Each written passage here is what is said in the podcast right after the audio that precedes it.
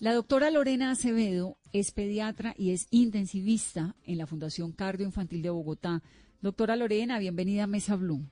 ¿Cómo están? Gracias por la invitación. No, pues gracias a usted. Hay una imagen suya que nos ha conmovido a todos y fue en el reportaje que hicimos Carolina y yo en Noticias Caracol, donde usted se quiebra hablando al final y dice, es que esto es muy duro, esto es muy duro. Es muy duro, ¿no?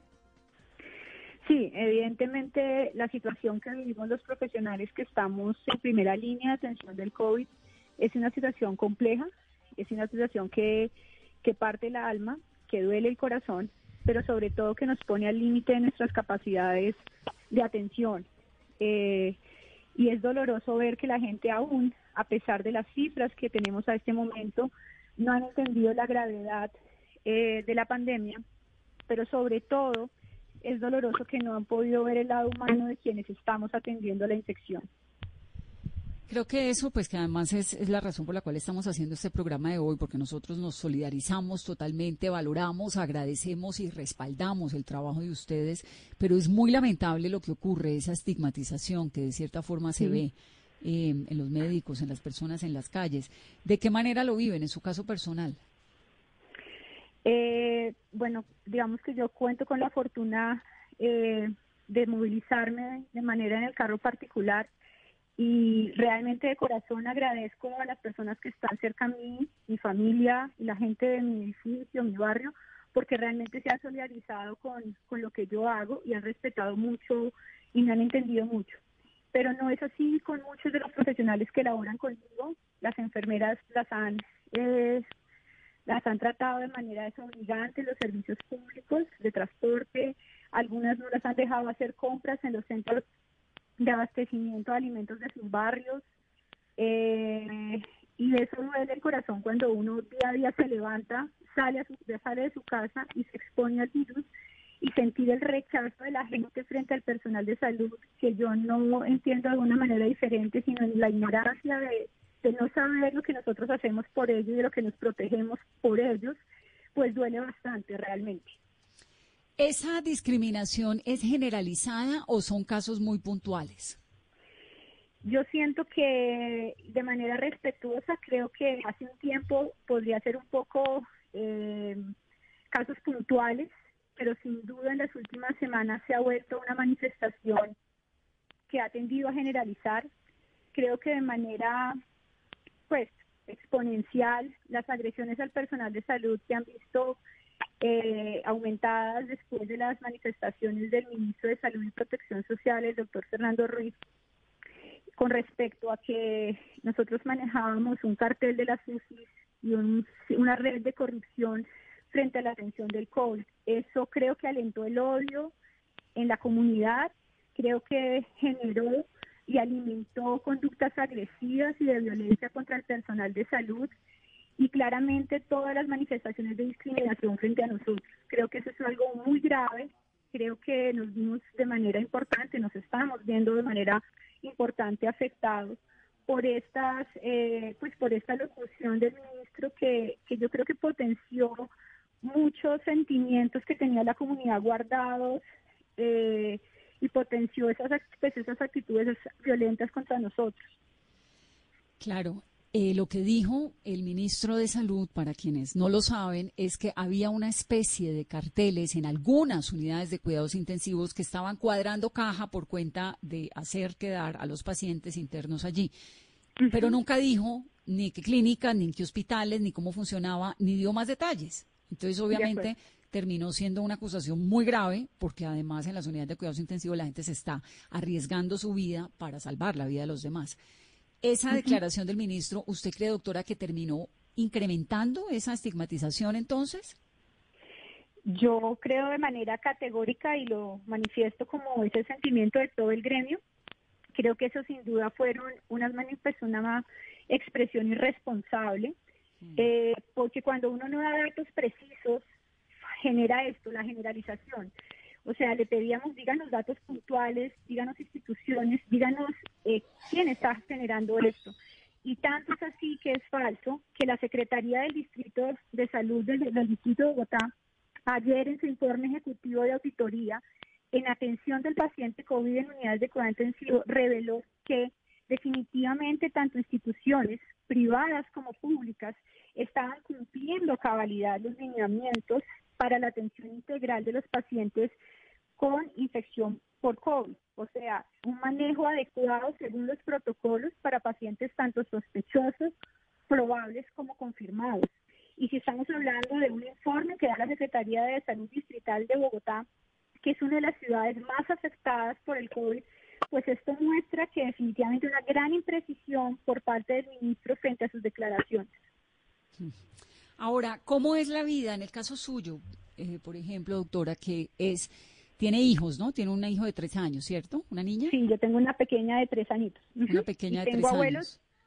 Eh, tengo abuelos de 89 años en casa. Pues no directamente en mi casa, pero en mi círculo cerrado sí, viven muy cerca de mí. ¿Cómo lidia con la presión de estar adentro de una unidad de cuidados intensivos, además pediatra, porque salvando niños, teniendo niña, teniendo abuelos? ¿Cómo lidia con eso? Como lo dije en alguna parte de la entrevista, creo que inicialmente fue catastrófico, rompió el alma, el corazón y te, te sale de tu zona de confort, te pone en un momento difícil, luego te fortaleces con la espiritualidad y la, la convicción de lo que haces y por lo cual estás ahí. Y en este momento lo que yo hago es extremar las medidas de cuidado en la unidad de cuidado intensivo. Nosotros, la gente no lo sabe, pero nosotros tenemos un protocolo extremadamente juicioso para vestirnos, para entrar al área y posteriormente el doble de cuidado para salir del área. Nosotros tenemos alguien que nos está vigilando la velocidad con la que nos quitamos los implementos, el orden en que nos los quitamos y posterior a salir del área nosotros hacemos aspersión con un hipoclorito en una dilución especial que cae sobre nuestro cuerpo y nos vamos a bañar inmediatamente de pies a cabeza de manera perfecta, o sea, nos demoramos realmente mucho aseándonos para ponernos un traje nuevo, limpio, para seguir el resto de nuestras, digamos, actividades en el hospital y en lo posible tenemos un traje diferente para salir a la calle limpio.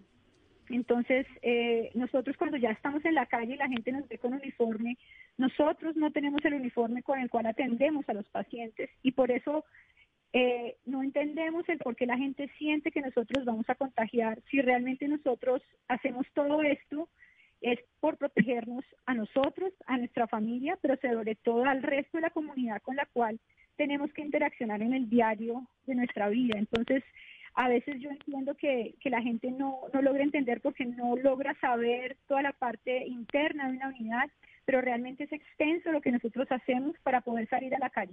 Doctora Lorena, yo creo que es importante insistir en ese mensaje que usted nos acaba de dar, de que ustedes están teniendo un protocolo riguroso, estricto y vigilado que genera confianza para que la gente no siga estigmatizando, no siga discriminando y no los siga viendo a ustedes como unos portadores eh, del virus.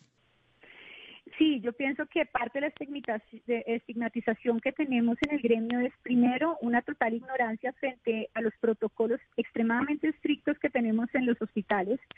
Segundo, obviamente alentado bajo pues una eh, una exposición del ministro en donde nos ponía como en la picota pública frente a que estamos esto es un negocio seguramente están atendiendo pacientes que no son covid o que no merecían estar en la unidad entonces eso genera en la, en la comunidad un gran sentido de desconfianza frente al personal. Pero si la gente lograra entender que los protocolos que nosotros manejamos son muy juiciosos, muy estrictos, la gente podría entender no solo que no somos peligrosos cuando estamos en la calle, sino podría entender una parte fundamental y es el por qué no dejamos ingresar eh, familiares del paciente sospechoso o probable o confirmado de COVID. Porque si para nosotros es todo un proceso difícil de llevar que requiere supervisión, el vestirnos y el desvestirnos para entrar al área, y eso que somos personal de salud, en donde yo entro todos los días a mi unidad y me tengo que vestir y desvestir, a pesar de que yo todos los días entro, me vigila a alguien por un walkie-talkie me dice, lo estás haciendo rápido o muy lento, tienes que girar más la mano, tienes que higienizarte más la mano otra vez con el, el gel. Imagínese. ¿Quién lo vigila uno? ¿Quién vigila eso? Nosotros tenemos dos equipos, un equipo que está en el área, quiere decir que está en el área donde hay aerosoles, y un equipo que está afuera tras un, tras un vidrio que con un walkie pues con un radio nos va diciendo eh, lo siguiente que sigue es el visor, retírelo de manera ascendente, colóquelo en la cubeta, higienícese las manos con gel, eh, retire el overol de manera lenta hacia atrás, la mano está muy muy muy encima de su ropa, todos eh, los días con la polaina, todos los días, todos los días. ¿Y eso lo hacen para qué? Por si para por si a alguno se le olvida algo.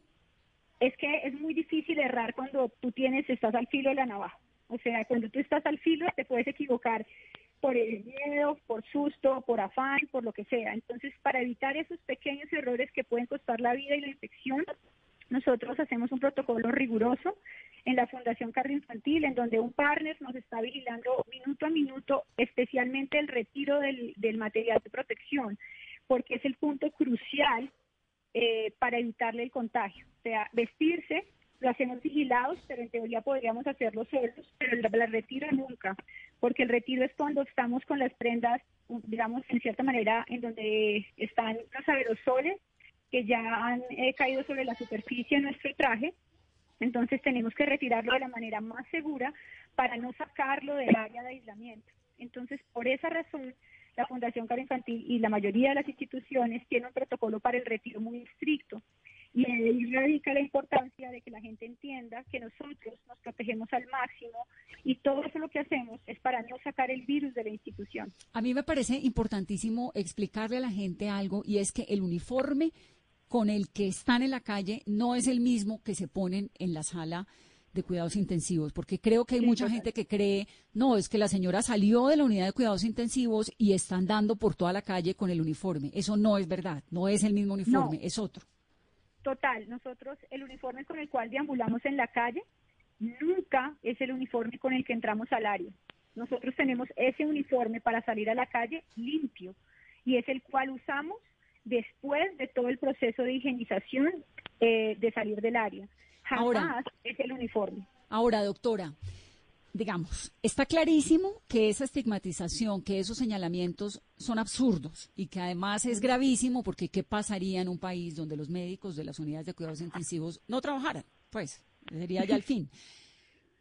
Yo pienso, digamos, cuando uno es periodista, uno no se puede ir a una marcha con un letrero que dice Caracol Televisión o con un letrero al frente que dice prensa, porque lamentablemente eso termina siendo provocador y lamentablemente que no es lo correcto, pues te terminan insultando o te terminan pasando cosas. Lo digo por experiencia propia. El hecho de que los médicos salgan a la calle con su uniforme, con un letrero en la frente que dice soy médico o soy del servicio sanitario, ¿no es provocador? Realmente, ¿por qué usamos un traje? Eh, porque realmente si lo viéramos en, practicidad es mucho más fácil para nosotros y más cómodo que llevar otros implementos, ¿sí? Por el simple hecho de que, no sé, la gente ponerse un traje de mayo es muy cómodo.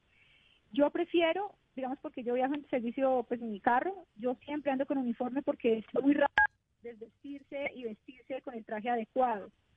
Eh, porque digamos nosotros trabajamos largas jornadas y hay que hacer fila para poderse bañar, entonces tener un traje de mayo como el que usamos nosotros te permite hacer esos procedimientos a mayor velocidad. Eh, pero muchas de nuestras enfermeras están optando por, por vestir de ropa de calle, ¿sí? Que no es lo eh, correcto, lo repito, no es lo correcto. No estoy justificando ni estoy argumentando a favor de esa discriminación. Es simplemente porque me parece que el planeta o que Colombia está siendo tan absurda con el, planeta, no, porque en el otro, el otro lado del mundo los aplauden y los veneran. Pero aquí están siendo tan absurdos que dice uno, pues, ¿no?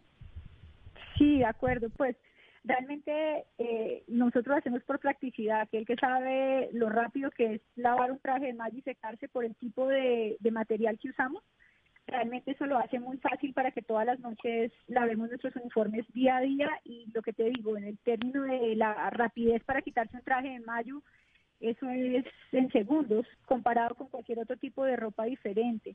Y por eso, por la comodidad, muchos de nosotros optamos por movernos con, pues, con trajes de mayo más que con ropa como tal particular. Pero eh, muchas instituciones y mucho personal de salud eh, pues está empezando a usarlo lo cual es doloroso porque uno no podría, pues no tendría por qué haber una restricción para vestirse como usted desea cuando usted hace lo que tiene que hacer para no exponer a los demás. Sobre todo cuando está salvando vidas, ¿no? Yo creo que la gente, eh, como que sabe que sí, pero cuando no ha tocado la puerta de tu familia, ese sentimiento no se interioriza tan fácil para mucha gente. Tristemente, pero pasa así.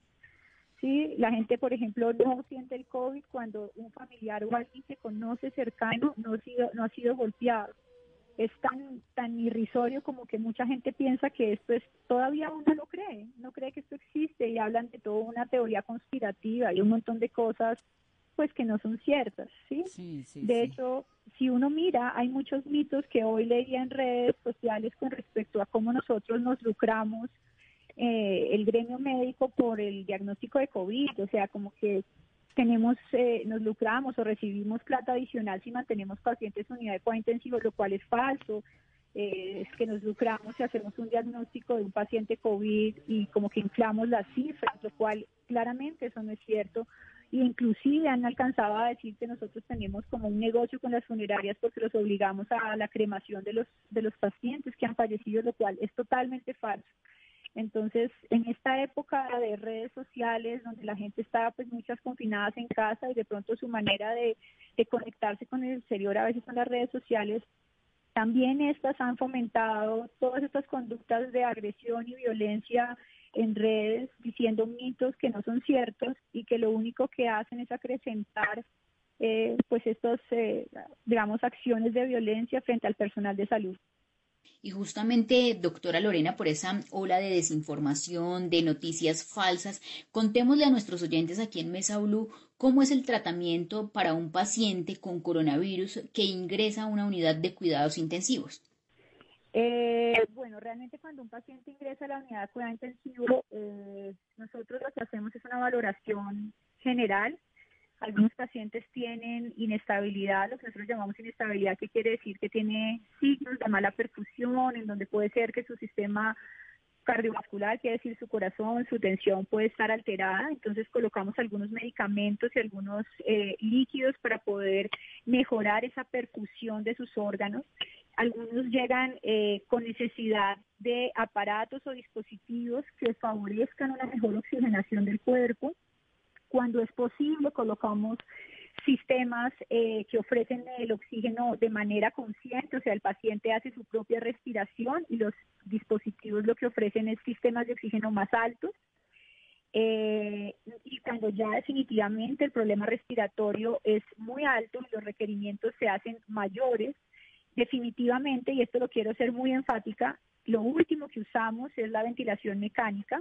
Que es el eh, famoso ventilador, ¿no? Exactamente. No es que nosotros a todo paciente que esté respirando ligeramente malito lo ventilamos porque queramos, no. O sea, realmente hay protocolos claros en donde decimos este paciente en este momento en particular se ve beneficiado de usar el ventilador. Pero además, pero además, doctora, el ventilador se pone no. bajo, en, la persona tiene que estar entubada y en una sedación profunda, ¿no?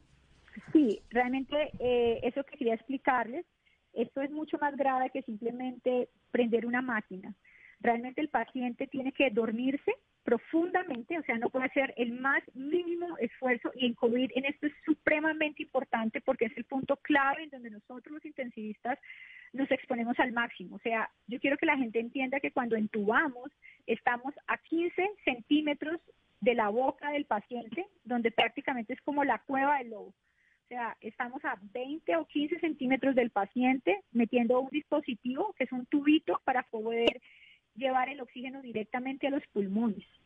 Entonces, es un acto extremadamente riesgoso que la gente tiene que entender que esto no es un juego, nosotros no entubamos porque queramos, porque queramos cobrar más, como dicen, sino porque definitivamente estamos poniéndonos en riesgo a 15 o 20 centímetros porque el paciente lo necesita. Y a pesar de que es uno de los procedimientos más riesgosos, cuando estamos con un paciente infectado por, pues, por el COVID, nosotros lo hacemos para salvar su vida. Entonces, por esto duele las manifestaciones de decir que nosotros mantenemos entubados en las unidades simplemente porque nos lucramos de ello. Eso no es verdad. Eso no es verdad. No, no, no, pero además, no solamente no es verdad porque sería absurdo desde cualquier óptica médica, sino porque para ustedes es un riesgo lo que usted nos está explicando, para ustedes es un riesgo hacer ese proceso de intubación. Y porque además es de los mayores, o sea, yo quiero ser, es muy preciso.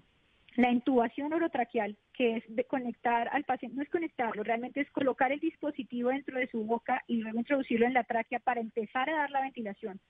Y la reanimación cardiopulmonar, que quiere decir cuando un paciente llega en paro, son los dos momentos más graves para un intensivista eh, en la unidad de cuidado intensivo porque es cuando todos los aerosoles, todas las gotas, el virus sale a flotar a la superficie y ahí es cuando el riesgo para el contagio nuestro es el máximo. Ustedes, no sé, doctora, si tengan calculadas las posibilidades de que una persona que es entubada salga adelante, porque ahí supongo que lo, la posibilidad de sobrevivir se reduce, ¿no? Significativamente. Realmente eh, la casuística ha cambiado un poco con respecto a las experiencias de los diferentes equipos. ¿Qué quiero decir eh, con esto? La ventilación mecánica no cura. O sea, eh, conectar a un paciente de COVID al ventilador no cura. Es una estrategia de mantenimiento. Quiere decir, colocamos el ventilador para poder estabilizarlo y mantenerlo en la oxigenación y la ventilación mientras que su organismo y el virus para la replicación. La casuística depende, digamos, la sobrevida depende, una vez entubado, de muchos factores, entre ellos la gravedad del momento en el que ingresa al servicio, quiere decir qué tan grave y qué tan comprometido llegó, el grado de disfunción de sus diferentes órganos, porque genera algo que se llama disfunción orgánica múltiple, entonces si tiene falla renal, si necesitamos colocar diálisis, por ejemplo tiene falla hepática y tenemos que hacer múltiples transfusiones, si tiene por ejemplo eh, sobreinfecciones, otro tipo de infección, si está fallando todo el sistema de coagulación, etcétera. Entonces, digamos que eso sumado a la edad y al grave compromiso con el que ingresa a la unidad de cuidado intensivo hace que la sobrevida varíe. Pero, eh, gracias a Dios, eh, algunos pacientes, a, medida que vamos aprendiendo, porque esto es un crecimiento y una, un conocimiento que se va construyendo en el tiempo, o sea, hemos aprendido una enfermedad desde hace dos meses y medio y cada día aprendemos más, hemos mejorado de manera importante la sobrevida de nuestros pacientes, pero porque hemos aprendido en Europa, o sea, gracias a Dios y eso de verdad lo agradecemos, eh, digamos, Latinoamérica pudo ver en Europa aprendizajes eh, pudo ver en Asia y para parte de China todo lo que ellos sufrieron porque tuvieron la primera experiencia y nosotros aprendimos de ellos. Entonces, por ejemplo, ya sabemos que aquello que llamábamos neumonía al principio sabemos que tiene un gran componente vascular y de la coagulación, y que pues Italia sí pudo hacer necropsias y ha hecho necropsias de pacientes que fallecen por COVID. Y eso lo hemos ido aprendiendo y de esa manera Latinoamérica, especialmente Colombia y sus unidades, ha podido aprovechar ese conocimiento que los otros continentes que se adelantaron a nosotros pudieron eh, tener y la hemos empezado a utilizar con nuestros pacientes. Sí, pero de todas formas es una pelea muy dura por la vida, por el que está en, unidades de cuidados intensivos, por ustedes no contagiarse, por el temor de llevarle el COVID a la niña, por salir a la calle y que se han discriminado. Es que todo es muy, muy complicado, muy, muy, muy doloroso. Sí es, yo creo que todo desde ver las familias eh, abatidas porque su familiar está en unidad es doloroso. Pero además en el caso suyo, usted además es mamá y atiende niños en cuidados intensivos, ¿no? Sí, esa parte yo creo que, y siempre lo he dicho, creo que desde que soy madre soy aún mejor médica, porque esa fibra que uno tiene dentro de su corazón al ser madre y ver en otros, porque uno ve en, sus pacientes, nosotros siempre decimos nuestros pacientes porque los sentimos como nuestros, nos duelen, eso es importante porque, porque trabajamos con esa parte emocional de dar lo mejor de cada uno como si ese fuera nuestro hijo. O sea, hay que sacarlo adelante porque tiene una mamá que lo espera en casa. Ha sido muy doloroso. Y como lo dije inicialmente en, en la, digamos como en la entrevista inicial, lo más duro como madre, es decirle a otra madre que no puede acompañar a su hijo en esa parte final de su vida. Es decirle a una madre cuando entra a su hijo a la unidad de cuidado intensivo, mamá, ve a casa que yo te lo voy a cuidar. Confía en mí, yo te lo voy a cuidar. Llámame, hablamos, hacemos videollamada, tratamos de favorecer ese lazo afectivo, pero es duro decirle a otra madre que se va con el corazón destruido, tienes que entregarme tu hijo, confía en mí. Confía en mí, que soy una desconocida. Exactamente, que además su hijo no me debe, porque digamos, y eso lo hablábamos mucho con los adolescentes, es muy duro la depresión que tienen porque están en un ambiente cerrado y ven gente que parece marciana, que tiene caretas, que tiene gafas, que no se les ve la cara. Eh, y las primeras horas es de mucho miedo para los niños porque ven una gente extraña disfrazada que los chuza, que los mueve, que los les cambia que no están acostumbrados. Y también ha sido bonito empezar a, que a pesar de esa capa y ese visor empiezan a sentir nuestras almas empiezan a sentir cómo los consentimos, empiezan a sentir que, que les leemos cuentos, empiezan a sentir que les ponemos videos, eh, que cantamos canciones, empiezan a sentir que ella me va a dar la comida y reciben esa comida. Esa parte también ha sido bonito porque le decimos, mamá, ¿qué le gusta a él en la casa para tratar de hacerlo nosotros y que él se sienta más a gusto?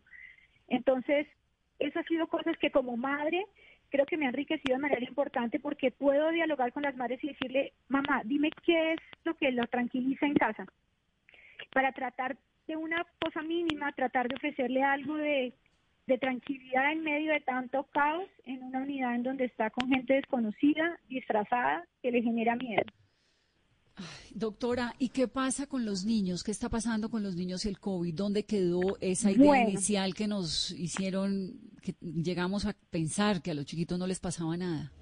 Bueno, yo creo que frente a eso, eh, las noticias no son tan alentadoras como pensamos en un instante eh, y alcanzamos a decir que a los niños no les pasaba nada. Realmente, como les digo, la infección por SARS-CoV-2 eh, es una enfermedad en construcción y en aprendizaje diario. Los niños sí se infectan. Claramente, la gran mayoría, gracias a Dios, por lo poco que sabemos, son asintomáticos, pero de manera importante están creciendo los números de niños infectados porque los adultos han empezado a salir y ahora son los adultos quienes infectan a los niños.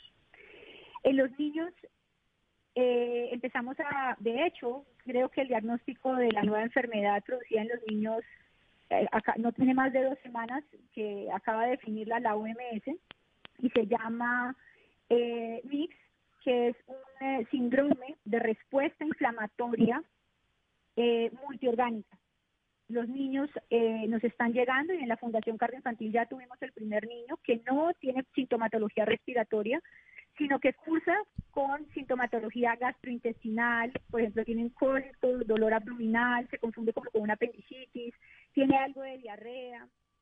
Y lo que vemos es que cuando al tomar exámenes vemos algunos marcadores en sangre que muestran una respuesta inflamatoria exagerada. Pero esto no es el síndrome de Kawasaki, ¿o sí? Eh, sí, lo que pasa es que la gente le dice que es el Kawasaki del COVID porque comparte muchas de las cosas del Kawasaki. Entonces, en algún inicio se llamaba, o la gente decía que era el Kawasaki del, del, del COVID, pero realmente ya la OMS lo pone como un eh, síndrome aparte, que se llama, como les acabo de decir, MIX. Y ya, pero es básicamente así. Es lo que nos está contando que le han llegado ya casos de niños en estas circunstancias. Sí. ¿De cuántos tuvimos años? Uno de, este fue un niño que cursó con eh, la sintomatología que les acabo de explicar, de un año de edad, y era un niño totalmente hermoso, sano, nunca se había enfermado de nada, antecedentes ceros, un niño que estaba en excelente peso y talla, eh, y la única cosa que lo ponía en riesgo para COVID era que su padre trabajaba, eh, era transportador. ¿Y el niño sobrevivió? Sí, sí, salió, sobrevivió. Finalmente eh, le hicieron todo, se hizo todo el chequeo, empezó a bajar la respuesta inflamatoria, la cardiología le estuvo siguiendo mucho porque al haber esta respuesta puede afectar, eh, puede inflamar vasos, puede afectar las coronarias, como lo que le pasa a los niños de Kawasaki. Entonces, sus coronarias, que son las arterias que dan la irrigación al corazón, se pueden ver afectadas, pero gracias a Dios lo que pudimos hacer el seguimiento de este pequeño no tuvo afección de las coronarias. Salió adelante y ahorita está en casa con sus papás. Ay, qué alivio que me dé una buena noticia en medio de todo esto, doctora. No sabe cómo le agradezco. ¿Le hice esa pregunta con una angustia? No, yo sé. Ahora, pánico. ¿usted por qué una doctora, joven, mujer, terminó siendo intensivista? Porque es que cuando uno llega a los cuidados intensivos, ya de ahí en adelante, pues es muy grave. Es decir, cuando un paciente pisa cuidados intensivos es muy grave. ¿Usted por qué decidió hacer esa combinación de pediatría con cuidados intensivos? Porque creo que tenemos exactamente eso, la última opción para devolver y salvar a los niños. Y yo dije, tengo que ser intensivista, tengo que ser muy buena, tengo que estudiar mucho, porque de pronto yo sea la última opción de una familia para volver a tener a su hijo en casa. Pues doctora, menos mal eh, está usted y menos mal están todos sus colegas en las unidades de cuidados intensivos ayudando a este país y ayudándonos a todos y dándonos pues ese bienestar que necesitamos para poder salir de esto. Muchas, muchas gracias por su trabajo y además gracias por esta entrevista y porque además pues sé que le está quitando tiempo a un montón de cosas por estar hablando aquí con nosotros. No, fue un placer y creo que de verdad les agradecemos de manera muy especial el que alguien se tome el trabajo de ver la otra cara de la moneda y que en estos momentos en donde tristemente no solamente es el COVID lo que nos afecta, sino es esa sensación de odio, de desconfianza, ojalá la podamos curar más rápido que el COVID, porque nos afecta y no nos permite ganar la, la batalla contra el virus. Es verdad, doctora, gracias. Un abrazo gigante y mil gracias a ustedes.